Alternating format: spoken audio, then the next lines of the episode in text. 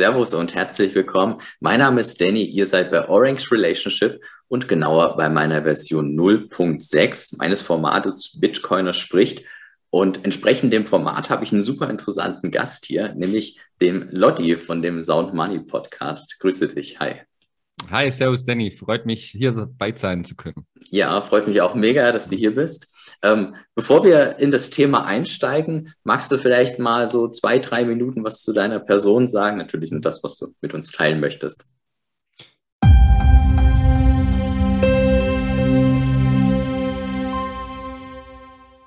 Ja, sehr gerne. Ähm, wie du schon gesagt hast, ich habe einen äh, Podcast, äh, der Sound Money Bitcoin Podcast, der kurz nach deinem Podcast, wie ich jetzt vorher mitbekommen habe, mhm. äh, gestartet ist aus einer ähnlichen Intention raus. Ähm, ich wollte einfach ähm, ja eine Quelle schaffen, sage ich jetzt mal, für Freunde, bekannte Kollegen, wo ich sagen kann, hey, wenn du dich für das Thema interessierst, dann hör da mal rein. Gestartet ist das Ganze aber eigentlich ähm, aus der gleichen Intention raus mit meinem Blog, äh, der eben auch sound-money.de heißt, wo ich versucht habe, möglichst einsteigerfreundlich äh, ja Bitcoin und alles, was da eben dazu gehört, mit den ganzen Facetten zu erklären habe dann irgendwann gemerkt, umso länger ich dran saß, ging es dann doch immer mehr in die Tiefe und äh, für Einsteiger dann irgendwann auch nicht mehr optimal, weil eben zu viel da drauf ist. Und ähm, habe dann gedacht, hey, die Tonspur kommt sowieso besser an. Also ich selber bin, bin großer Podcast-Fan und von dem her kam so die Idee, im Prinzip zu sagen, okay, jetzt äh, versuche ich es mal auf dem Weg und äh, hoffe, dass ich da möglichst viele Leute so ja, in, in, in das Bitcoin Rabbit Hole vielleicht ein bisschen reinstupsen kann und zeigen kann, was, was ist das, wie funktioniert das und was sind die Vorteile da davon. Ja, ist auf jeden Fall sehr zu empfehlen. Also schaut gerne mal in die Show Notes, äh, hast du ja eben schon erwähnt, sound-money.de. Und ähm, ja, du hast da ein super interessantes Format, ne? nämlich das Format Was wäre wenn? Mhm. Ich meine, da hast du gerade erst die Pilotfolge oben, zumindest zu dem mhm. Zeitpunkt, wo wir es aufnehmen aber du hast ja da auch vor, noch, noch zukünftig noch Folgen zu machen. Mhm. Und du hattest es ja auch gerade schon angeteasert. Wir haben nämlich, bevor wir diese Folge jetzt hier aufnehmen, mhm. schon eine Folge gedreht. Nämlich unsere Folge war, was wäre, wenn, wenn die Ukraine 100.000 Bitcoin kauft, sich aufs Balance Sheet mhm. packt. Und wir haben uns gedacht, naja, dass das so ein bisschen ineinander übergreift, ähm, machen wir jetzt hier zusammen eine Folge mit Was wäre, wenn, wenn sich Deutschland 100.000 mhm. Bitcoin aufs Balance Sheet packt. Mhm. Und naja, das ist ähm, sehr interessant, weil Deutschland hätte ja sicherlich schon nochmal eine deutlich andere Signalwirkung. Oder würdest du sagen, dass die Ukraine international schwierig, höher gewichten würde als Deutschland? Ich will jetzt niemand zu nahe treten, aber ähm, ich glaube schon, dass, dass Deutschland da nochmal äh, gewichtiger wäre, allein aufgrund der Wirtschaftskraft und so weiter, glaube ich schon, auch G7-Staat und so weiter. Glaube ich, wäre das schon äh, eine deutlich größere Hausnummer oder würde deutlich größere oder weitere Wellen schlagen, wenn Deutschland so einen Schritt gehen würde. Mhm. Und wenn wir jetzt sagen, wir haben dieses Szenario, Deutschland hat das gemacht, dann Nehmen wir mal an, da hat, haben ja gewisse Dinge schon vorher stattgefunden. Viele würden jetzt, äh, gerade auch wenn man mal so im Twitter guckt, ähm, das, haben auch das Gefühl, dass Deutschland doch sehr hinterherhängt. Also wenn wir über das Szenario reden, hätten, würden wir da schon eine Welt vorfinden, die schon so halb auf dem Bitcoin-Standard läuft? Oder gäbe es aus deiner Sicht ein realistisches Szenario, dass Deutschland jetzt vielleicht wirklich einfach morgen sagt, hey, wir packen uns jetzt mal Bitcoin aufs Balance Sheet? Also Deutschland wäre nicht, also wäre nicht das erste Land. El Salvador hat ja da so äh, die, die ersten Schritte, glaube ich, gemacht. Ich weiß ja. nicht, ob es noch weitere gibt, ja, die, aber ja, in größeren Summen zumindest.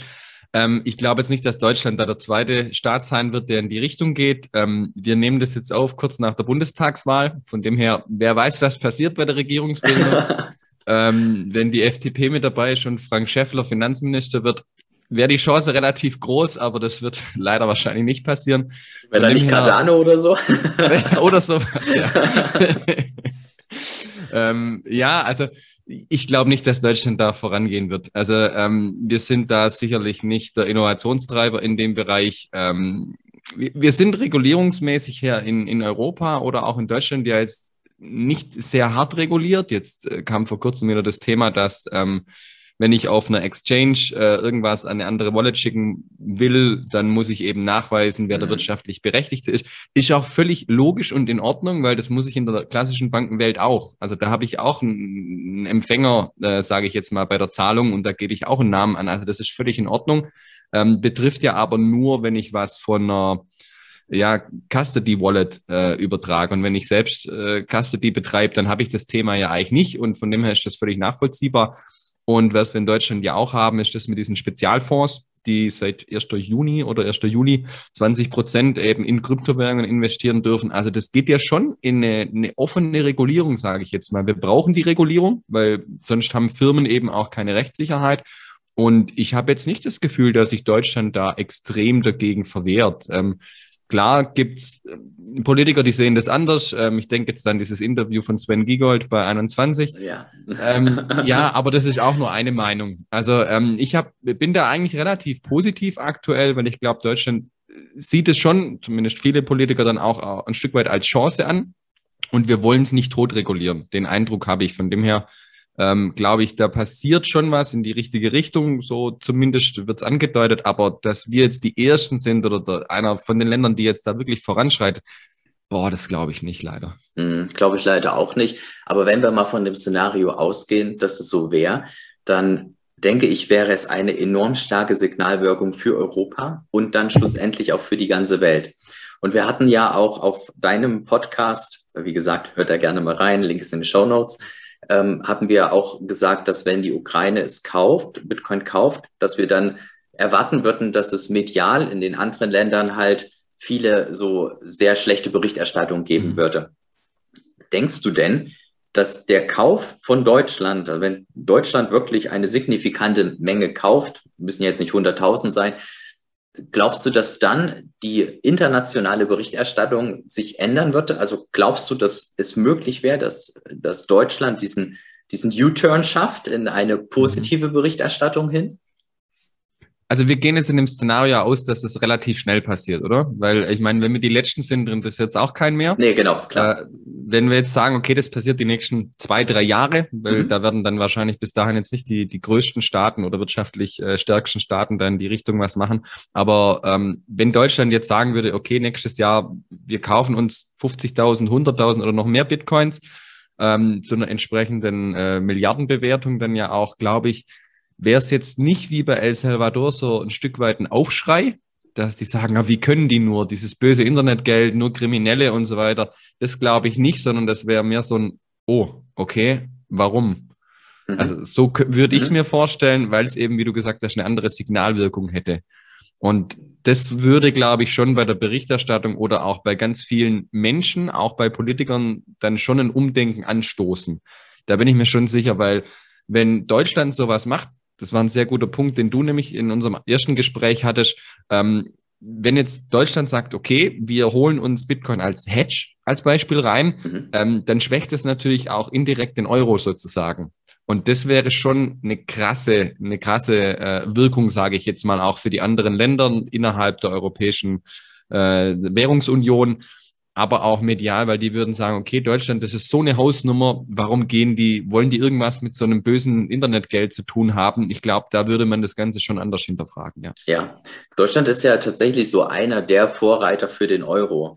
Und wie du schon gesagt hast, haben wir ja bei dir besprochen, dass es aus unserer Sicht schwieriger ist, dass wenn du wenn du ein Land bist, welches deine eigene Währung hast, wenn du dann halt Bitcoin aufs Balance Sheet packst oder wie in El Salvador dann als Legal Tender ähm, ja, regulierst, dass es dann halt viel, viel schwieriger ist, weil du dir dann das Eingeständnis machen musst, dass du da eventuell ja, falsche Politik, mhm. Politik äh, gemacht hast, ne? Auch wenn du direkt oder indirekt vielleicht ja gar nicht gar nichts für dieses Fiat-System kannst. Aber mehr oder weniger musst du dir dann eingestehen, okay, naja, das, was wir da gemacht haben, ist vielleicht nicht so gut und deswegen gehen wir jetzt weg von unserer eigenen Währung. Deutschland hat den Vorteil, dass sie im Währungsraum der EU sind und damit ja nur den Euro haben. Das heißt, würde Deutschland halt jetzt Bitcoin aufs Balance Sheet packen, dann, naja, wäre es als Vorreiter dieses, dieser, dieses EU-Konglomerats sicherlich schon ein starkes Zeichen.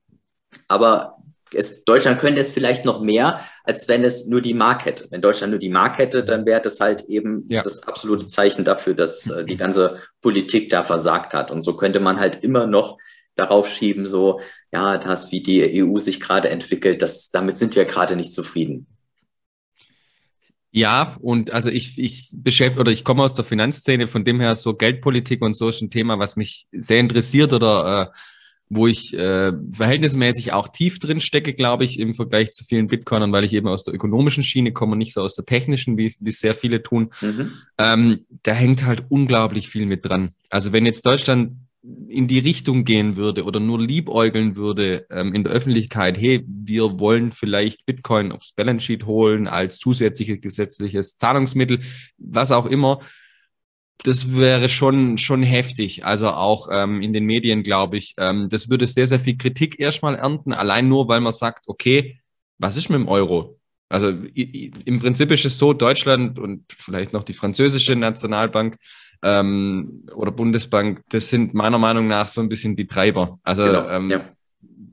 das sind die zwei, die im Euro-Währungsraum äh, mehr oder weniger entscheiden, was Sache ist und was nicht. Das sorgt ja auch immer wieder für Unmut bei den anderen Ländern.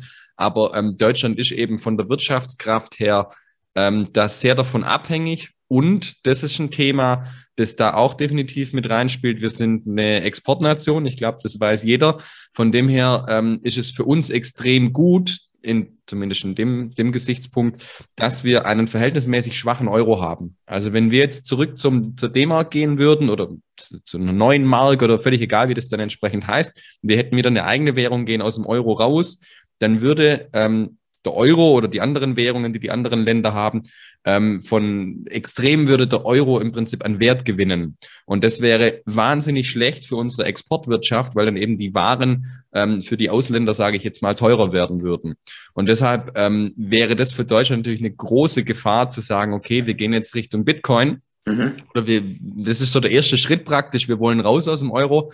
Und das könnte auch wirklich nach hinten losgehen. Dann hast du vielleicht einen Erfolg mit Bitcoin, aber wir als Exportnation kriegen wirtschaftliche Probleme, weil eben die Waren für ausländische äh, Käufer entsprechend teurer werden.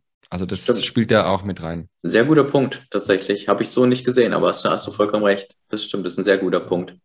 Äh, würdest du denken, dass Deutschland von anderen Staaten, wir hatten es bei dir angesprochen mit dem IWF, der, den, der es nicht so gefallen hat, den Move, den El Salvador gemacht hat.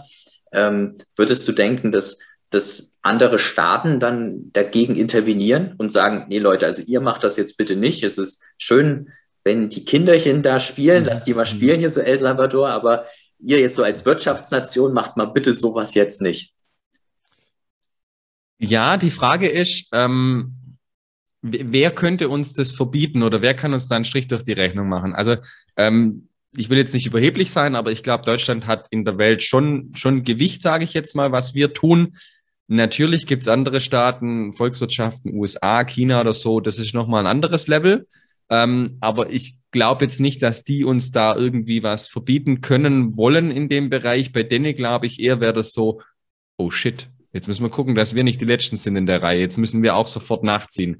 Also ich glaube, wenn wir so ein Level haben, dass ein Land oder ein Staat wie Deutschland oder dann ja in der EU allgemein irgendwas passiert oder eben ähm, USA, China geht in eine andere Richtung, mhm. ähm, aber so große Volkswirtschaften, sage ich jetzt mal, sagen, wir, wir wagen in diese, diese Richtung zu gehen oder keine Ahnung, Großbritannien jetzt vielleicht, dass die sagen, äh, Gut, die haben eine relativ gute und solide Währung, aber dass die jetzt sagen, okay, ähm, EZB, Euro, kompletter Bullshit. Äh, wir zeigen euch jetzt, dass Bitcoin besser ist als euer Geld. So mhm. Also keine mhm. Ahnung, aber äh, wenn solche Volkswirtschaften sagen, wir gehen so einen Schritt, dann glaube ich, äh, kann es relativ schnell gehen, dass andere ähnlich große Volkswirtschaften sagen, oh shit, dann müssen wir jetzt gucken, dass wir diesen Zug nicht verpassen und ganz schnell auch noch äh, in die Richtung gehen und das medial vielleicht verteufeln, um es schlecht zu reden, um vielleicht dann auch Zeit zu gewinnen, selber günstig kaufen zu können. äh, könnte ich mir auch vorstellen. Mhm. Aber ähm, wenn jetzt tatsächlich Deutschland was in die Richtung machen würde, dann würden vor allem ganz, ganz viele kleinere Volkswirtschaften sagen, hey, da müssen wir jetzt auch mit aufsteigen, weil die Chance-Risiko ist, wenn das dieses Level erreicht hat, dass Deutschland mit dem Gedanken spielt, ist einfach ja extrem gut. Ja, und ich glaube, es wäre auch für eine Massenadaption enorm cool. Ich könnte mir vorstellen, als Technologieland, wenn Bitcoin, äh, wenn, wenn Deutschland so positiv zu Bitcoin wird, dass wir dann halt ein, ein Szenario haben, dass dann sehr, sehr viel um Bitcoin herum entwickelt wird. Mhm.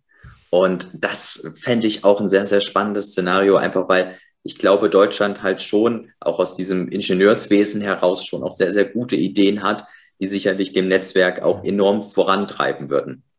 Ich muss aber auch sagen, du hattest ja den Frank Schäffler angesprochen und ich hatte ja gerade den Witz mit Cardano gemacht. Mhm. Ähm, ich glaube, dass auch hier, wenn wir darüber reden, dass halt Staaten Bitcoin aufs Balance Sheet packen, muss man auch so gucken, hätten sie dann noch andere äh, Kryptowährungen auf ihrem Balance Sheet? Was, was, was, glaubst du, da haben sie diesen, diesen Twist geschafft, also, dass dann Deutschland sagt, nee, hier, wir machen jetzt hier nicht äh, Cardano und glauben mal nicht, dass Cardano 10.000 Mal äh, dezentraler ist, als das Bitcoin ist. Da glaubst du, sie wären so, hätten das gesehen oder würden, würde da auch noch Ethereum sein, äh, äh XRP und, und wie sie alle heißen? IOTA in Deutschland vor allem natürlich. Ja, genau. ähm, also ich, ich denke, wenn das so, so ein Level oder so eine Ebene annimmt, sei jetzt mal, der kleinere Schritt ist noch, dass ähm, eine Firma sagt, okay, ich will in dem Bereich was machen, was in Deutschland bestimmt auch ein paar schon gibt, die da vielleicht äh, sich damit beschäftigen, aber wahrscheinlich eher, weil der Geschäftsführer in dem Bereich sich halt privat damit beschäftigt oder die da in dem Bereich agieren. Mhm. Ähm, wenn jetzt eine Firma sagt, ich will da wirklich eine signifikante Menge an Geld reinschieben, dann sind es Unternehmer und da hängen Arbeitsplätze dran und so viel, einen ganzen Rattenschwanz, die werden sich wirklich intensiv damit beschäftigen und die werden sich auch nicht nur eine Meinung holen, ähm, glaube ich. Und wenn wir das jetzt wirklich auf Staatenebene bei Deutschland zum Beispiel nehmen, ähm, die werden sich dann schon entsprechend, glaube ich, die Infos holen. Die werden das nicht einfach so übers Knie brechen und sagen, ähm, ich habe da einen tollen Vortrag gehört, äh, Ethereum ist jetzt Ultrasound Money, das ist viel besser, jetzt nehme ich Ether äh, mit rein. Ähm, das das glaube ich im ersten Moment nicht. Ähm, das fand ich eigentlich so das Coole auch bei El Salvador. Ähm, es ist nur Bitcoin. Ja. Und das zeigt für mich schon, warum ist es Bitcoin? Ja. Es ist nicht, weil es so die, in Anführungszeichen, erste Kryptowährung war, sondern es ist einfach, weil Bitcoin Geld ist und keine Währung ist. Ähm, Währung ist es dann auch, weil es die Leute dann entsprechend dort nutzen. Aber ähm, ich könnte das auch mit Ether machen. Das ist genauso volatil, vielleicht noch ein Tick volatiler, weiß ich nicht, aber ähnlich auf jeden Fall, ähm, wenn man es als Zahlungsmittel nutzt. Aber es ist halt was anderes. Es ist nicht dezentral. Und ich glaube, da ist das Risiko, dass ein Land wie Deutschland sagt, wir holen uns jetzt äh, Ether, ähm, Ripple oder keine Ahnung was für Zeugs noch da drauf. Das glaube ich eher nicht, dass sowas passieren wird. Mhm. Also das halte ich für unwahrscheinlich. Da war der Move von, von El Salvador auch, glaube ich, ein sehr, sehr wichtiger. Ich hatte das letzte Mal mit einem Kumpel, da habe ich auch gesagt, das Allerwichtigste war, dass sie nicht sagen, und andere Kryptowährungen, sondern Bitcoin. Und das ist genau das, wo dann auch dann die hoffentlich auch dann zukünftige Staaten hergehen und sagen, ja, okay, die haben sich da ja bestimmt was bei gedacht, gucken wir mal detaillierter rein, warum das so ist. Ne? Dieses, ja, dieses Ultrasound Money. Ja. Genau, das, das, das Narrativ wird einfach geändert, was gerade interessant ist. Heute sind es NFTs, neulich war es DeFi, keine Ahnung, was es morgen ist. Was mir aber gerade noch einfällt, was ich mir es ist relativ weit weg, glaube ich, aber was ich mir doch vorstellen könnte, ich glaube allgemein ähm, im Unternehmensbereich werden wir das die nächsten Jahre häufiger sehen aufgrund der aktuellen Geldpolitik. Wir haben keinen Zins, wir zahlen Minuszins teilweise dann entsprechend bei hohen Summen, dass immer mehr Firmen sagen, wie jetzt MicroStrategy, wir müssen unser Geld anlegen. Okay, das ist jetzt vielleicht völlig übertrieben, dann noch Fremdkapital extra reinholen, aber äh, dass ich sage, okay, Tesla-mäßig, ich habe Geld übrig, Liquidität da, die nur rumliegt, die macht nichts, die verliert an Wert. Ich lege das an. Und das könnte jetzt, ist weit gedacht, aber von der Theorie her, ich denke jetzt da vielleicht so Richtung Schweden oder so, die da meiner Meinung nach recht innovativ unterwegs sind, die sagen, okay, wir haben äh, diesen Staatsfonds zum Beispiel für diese Altersvorsorge, mhm. so eine Aktienaltersvorsorge. Ähm, gut, dann packe ich da ein bisschen äh, Kryptowährungen rein, weil Kryptowährungen werden sich immer mehr sei jetzt mal mit der Börse so ein bisschen äh, ja, etablieren. Das wird immer mehr vermischen, glaube ich, in Zukunft. Ich kann jetzt Ethereum ja auch einfach als Fintech sehen oder als AG sehen. Und dann, wenn, wenn das tatsächlich passieren sollte, dass Staaten auch sagen, ja, okay, äh, wir haben jetzt auch einen Haufen Geld rumliegen, vielleicht. In der Regel haben wir Schulden, aber wenn wir doch Geld rumliegen haben irgendwo. Kann man ja drucken. Äh, ja, genau, kann man es entweder drucken und damit investieren äh, aber das wäre jetzt eine Möglichkeit, wo ich sage, ja, okay, man nimmt das äh, aus Performance-Gründen, aber nicht, weil man sagt, okay, diese Währung ist relevant, weil ich äh, in einer Krise dann wie bei Gold eben eine Absicherung habe. Das, das glaube ich nicht. Aber so in die Richtung könnte ich mir vorstellen, ist aber relativ weit noch weg auf, auf Staatenebene, glaube ich. Mhm. Glaubst du, dass vielleicht auch so ein Szenario sein könnte, dass ganz, ganz viele durch sagen wir mal jetzt die Inflation, nehmen wir mal an, die Inflation steigt weiter und weiter und weiter. Die ist zu niedrig, hat die EZB gesagt. Ja, ja dann, warte mal, dann kommt's noch. dass, dass man dann, dass dann halt so viele aus diesem Fiat rausgehen, dass Deutschland einfach gekauft hat in unserem Szenario aufgrund, weil sie ein Gegengewicht haben müssen. Weil, mhm. weil es sonst halt einfach wenn, wenn alle aus dieser Fiat-Währung rausgehen und dieser, dieser langfristige Abwärtstrend der Fiat-Währung sich halt beschleunigt, dass wir dann halt an einem Punkt sind, wo dann Deutschland sagt, okay, Notbremse. Das könnte halt auch sein, meines Erachtens nach. Vielleicht. Ist halt ein sehr düster gemaltes Szenario. Ja. Aber ich sage dir ganz ehrlich, in den letzten zwei Jahren ist viel passiert, was ich auch so nicht erwartet hätte. Also das ist zum einen die, die Einführung äh, bei El Salvador. Aber auch irgendwie sowas wie, keine Ahnung, irgendwie selbst Corona oder so, ne, so sind die Dinge, die ich jetzt nicht unbedingt erwartet nee, habe. Nicht also, erwartet habe, ich auch ja, nicht. genau. Und von daher, wer weiß, das klingt jetzt unrealistisch, aber es geht ja doch vielleicht schneller, als man denkt.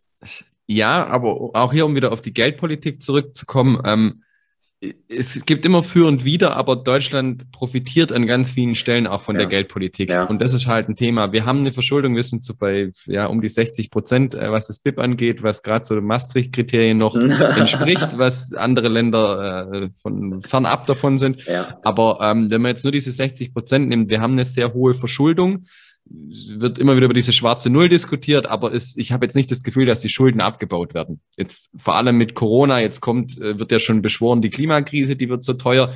Wir werden verhältnismäßig eher noch mehr Schulden aufnehmen. Das ist das System, so funktioniert das System. Ob es anders funktionieren kann, ist jetzt ein anderes Thema. Aber wenn wir jetzt die Schulden eh schon haben, die sind ja da, profitiert zum Beispiel Deutschland, wie vor allem die hochverschuldeten Staaten, extrem davon, wenn das Geld immer weniger wert wird, weil entsprechend muss ich weniger Kaufkraft zurückzahlen. Und deshalb ist die Frage, ähm, ja, wie, wie Deutschland da agiert. Jetzt du hast gesagt, ja, wenn wir eine Notbremse ziehen, aber die profitieren ja eigentlich da davon. Das heißt, wenn wir eine Inflation von zehn Prozent haben, ja, dann können wir genauso weiterleben wie bisher, beziehungsweise wir können ähm, neun ähm, Prozent äh, mehr Verschuldung aufnehmen nächstes Jahr, aber bei zehn Prozent Kaufkraftverlust haben wir unterm Strich Plus gemacht, mehr oder weniger. Mhm. Also müssen weniger zurückzahlen. Von mhm. dem her, da spielen so viele Kriterien rein, weil dieses ähm, die Geldpolitik oder das Finanzsystem so weitläufig ist und so viele ähm, Parteien mit dabei sind und so weiter oder Interessen dann auch mit Lobbyismus und so weiter. Ähm, also ich sage das sehr gerne, wenn ich jemandem Bitcoin erkläre, vor allem ich komme ja aus der Finanzschiene, das heißt, da ist das Thema auch immer wieder mit, mit anderen Bankern und so weiter. Bitcoin ist unheimlich kompliziert, unheimlich weitläufig, aber es ist viel einfacher als unser heutiges Finanzsystem. Das, das ist definitiv so. Hm. Ja, okay. Ja, das stimmt. Da würde in so einem Szenario würde wahrscheinlich dann eher die Regierung dafür Werbung machen, dass die Bürger sich Bitcoin aufs Balance Sheet packen. Genau, ja. Ne? Und dann halt sagen, hey, hier, guck mal hier, wir haben hier krasse Inflation. Ähm, versucht ihr mal, dass ihr jetzt, weil da, da sind sie auch nicht unbedingt daran interessiert, dass dann allen Bürgern schlecht geht, ne? Genau, und wenn es den Bürgern gut geht, weil die alle Bitcoin haben, Bitcoin steigt im Preis, dann kann man immer noch im, im nächsten Schritt die Steuern erhöhen. Dann geht es dem Staat auch wieder gut, so mhm. sinngemäß. Ja, das, das halte ich für wahrscheinlicher, dass das zuerst passiert, dass, das, dass Deutschland sagt, okay, wir sind nicht gegen Krypto, das sind wir meiner Meinung nach gerade auch nicht, aber so in Richtung Schweiz geht und sagt, äh, wie, wie ein Zug, okay, könnt jetzt eure Steuern in, in Kryptowährungen zahlen. Mhm. Also das glaube nicht Bitcoin only. Ähm, aber dass wir sagen, okay, wir holen uns vielleicht kluge Köpfe in dem Bereich her, wir schaffen eine saubere Regulatorik. Da bin ich sehr gespannt auf diese Mika-Regulierung, die, glaube Richtung Jahresende kommen soll. Ähm, ja, ich meine, ja. Wo, wo ich einfach hoffe, dass das die EU als Chance sieht und nicht irgendwie Innovation abwirkt. Und sowas kann man ja in Deutschland auch machen. Man sagt, okay, die Fonds dürfen 20 Prozent investieren. Dann sage ich halt, okay, ähm, ich, ich erleichtere es auch, dass, dass Firmen oder Unternehmen in dem Bereich irgendwas investieren können oder mhm. dass die überhaupt investieren können. Das ist für mich eigentlich ein wichtiger Punkt, weil ähm, ich habe häufig jetzt schon äh, von Steuerberatern mitbekommen oder von Kunden, die gesagt haben, sie wollen irgendwas investieren und der, also über die Firma und der Steuerberater sagt, nee, lass den Scheiß. Äh, Habe ich nur Aufwand. äh, ja. Und das ist halt so ein Ding, wo ich, wo ich sage, okay, da müssen wir uns äh, von der Mentalität her halt ändern und da müsste eigentlich die Gesetzgebung einfacher und offener sein, dass man sagt, wir ermöglichen euch das und das bringt der ganzen Wirtschaft ja was. Also in mhm. Deutschland, weil man ja auch sagen kann, okay, ich investiere jetzt in äh, andere DAX-Firmen, sage ich jetzt mal, äh, und das kommt ja uns dann auch wieder zugute. Also ja. von dem her, das ist so eine Entwicklung, die kann ich mir durchaus vorstellen, die, die, die erhoffe ich mir eigentlich auch. Und das wäre auch eine Möglichkeit, wie Deutschland in Anführungszeichen ja Richtung Bitcoin gehen kann. Ja, cool. Ich glaube, da haben wir einen ganz guten Konsens, dass quasi, wenn Deutschland Bitcoin aus Balance Sheet packen würde, dass das schon einen sehr, sehr starken Effekt hätte. Aber dass wir das nicht für die nächsten Jahre kommen sehen, ne? das ist zu weit weg. Ja. Und aber bei El Salvador ging es auch schneller als gedacht. Ja, also ja, das stimmt. Ich gebe die Hoffnung stimmt. nicht auf. Aber das ist halt wirklich nochmal eine ganz andere, ganz andere Sache. Ich, vielleicht, wenn wir Rentner sind.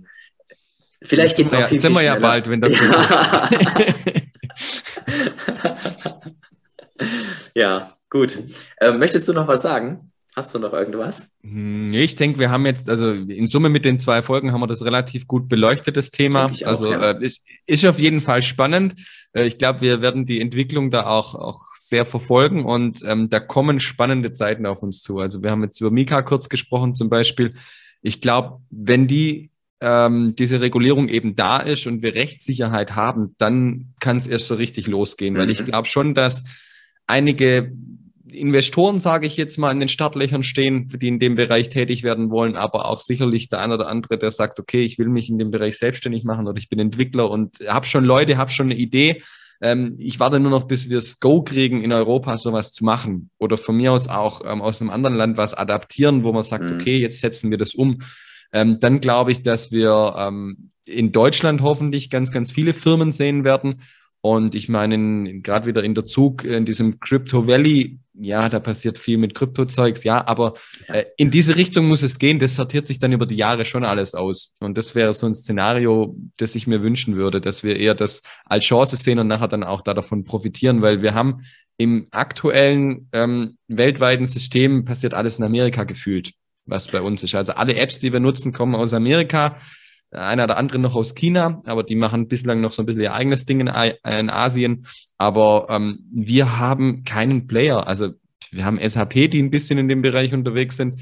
Wir hatten Wirecard, das, das so eigentlich der Player war, wo ich dachte, okay, da haben wir jetzt wenigstens mal jemanden in dem Bereich, aber sonst ist mir jetzt äh, keiner bekannt, der da wirklich weltweit irgendwie führend wäre.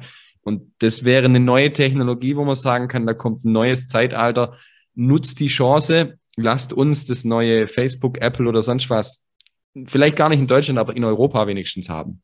Ja, genau. Und falls ja jemand den Podcast oder das Video sieht, dann äh, als Aufruf, wenn da jemand irgendwie in der, in der Regulierung drin ist, in der Regierung drin sitzt oder wo auch immer da an den Stellschrauben, ja, lasst es auf jeden Fall innovativ. Das ist, glaube ich, super wichtig. Und deswegen, ich habe auch so ein bisschen Sorge vor diesen ganzen Regulierungen, muss ich sagen. Sie müssen halt gut gemacht sein. Und dann können wir sicherlich ja auch in eine echt coole Zukunft sehen mit Bitcoin. Und es ist eine super spannende Zeit. Und äh, deswegen auch ein super interessantes Gedankenexperiment. Es kam ja von dir, wie ich auch eingangs sagte, ne, was wäre, wenn, ist ja quasi ein, Video oder ein mhm. äh, Folgenformat von deinem Podcast. Und ähm, ja, mal gucken. Vielleicht geht's schneller, als, als wir denken. Vielleicht sind wir Rentner und denken uns dann, Mensch, damals haben wir gesagt, vielleicht erlebt man es zur Rente und es ist immer noch nicht. Keine Ahnung, ist, kann man so schlecht einschätzen. Der Markt ist halt super schnelllebig, was vielleicht eher dafür sprechen würde, dass es eher passiert, als, als dass es lange dauert.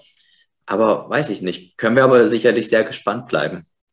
Ja, und ich meine, wenn da viel passiert, kann man immer noch ein Update dazu machen und mal schauen, was sich so in, in ein, zwei Jahren getan hat, weil, also seit ich jetzt mich mit Bitcoin wirklich intensiv beschäftige, das sind jetzt zweieinhalb Jahre erst, und wenn ich das zurückblickend manchmal betrachte, was in der Zeit passiert ist, mhm. Wahnsinn. Also wirklich krass. Es ist tatsächlich sehr schnelllebig. Und ähm, du hattest so ein bisschen angesprochen gerade, also ich glaube, die, die Zukunft ist sehr positiv. Also Bitcoin ist Hoffnung ähm, meiner Meinung nach auch, oder ja. für mich zumindest, ähm, auf, auf eine bessere Zukunft für uns alle. Ähm, und deshalb ähm, glaube ich oder gebe ich jetzt dieses positive, den positiven Gedanken in die Zukunft auf keinen Fall auf. Die Frage ist nur, spielt Deutschland damit oder nicht? Und das äh, hängt sehr stark mit der Regulierung ab. Ja, sehr gutes Schlusswort, würde ich sagen. Für alle, für alle äh, Zuhörer oder Zuseher, ähm, wie ich schon sagte, ich schreibe alles von dir in die Show Notes. Und ähm, ja, ich danke dir recht herzlich. Du hast mir das Schlusswort bei dir gegeben, daher möchte ich es möchte dir ganz gerne noch geben. Und äh, ja, du hast das Schlusswort. Ja, also danke. Wir haben, äh, glaube ich, die wichtigsten Sachen besprochen. Ähm, also ich freue mich immer extrem über Feedback oder den Austausch jetzt zum Beispiel auch mit dir über äh, Bitcoin und andere Themen. Von dem her, wenn es äh, Zuhörer, Zuseher gibt, äh, meldet euch bei Danny oder bei mir. Äh, Würde mich freuen, wenn man einfach da vielleicht auch andere Meinungen noch hört und seinen Horizont ein bisschen erweitern kann. Ja. Richtig, ja. Gerne auch irgendwie ein bisschen diskutieren, vielleicht mal mit jemandem ja. oder so. Sofern Durchaus auch kritisch, genau. Genau, ja. sofern es äh, sachliche Kritik ist. Ja. Gut, okay, dann danke ich dir recht herzlich. Cool. Ich danke auch, dass ich dabei sein durfte.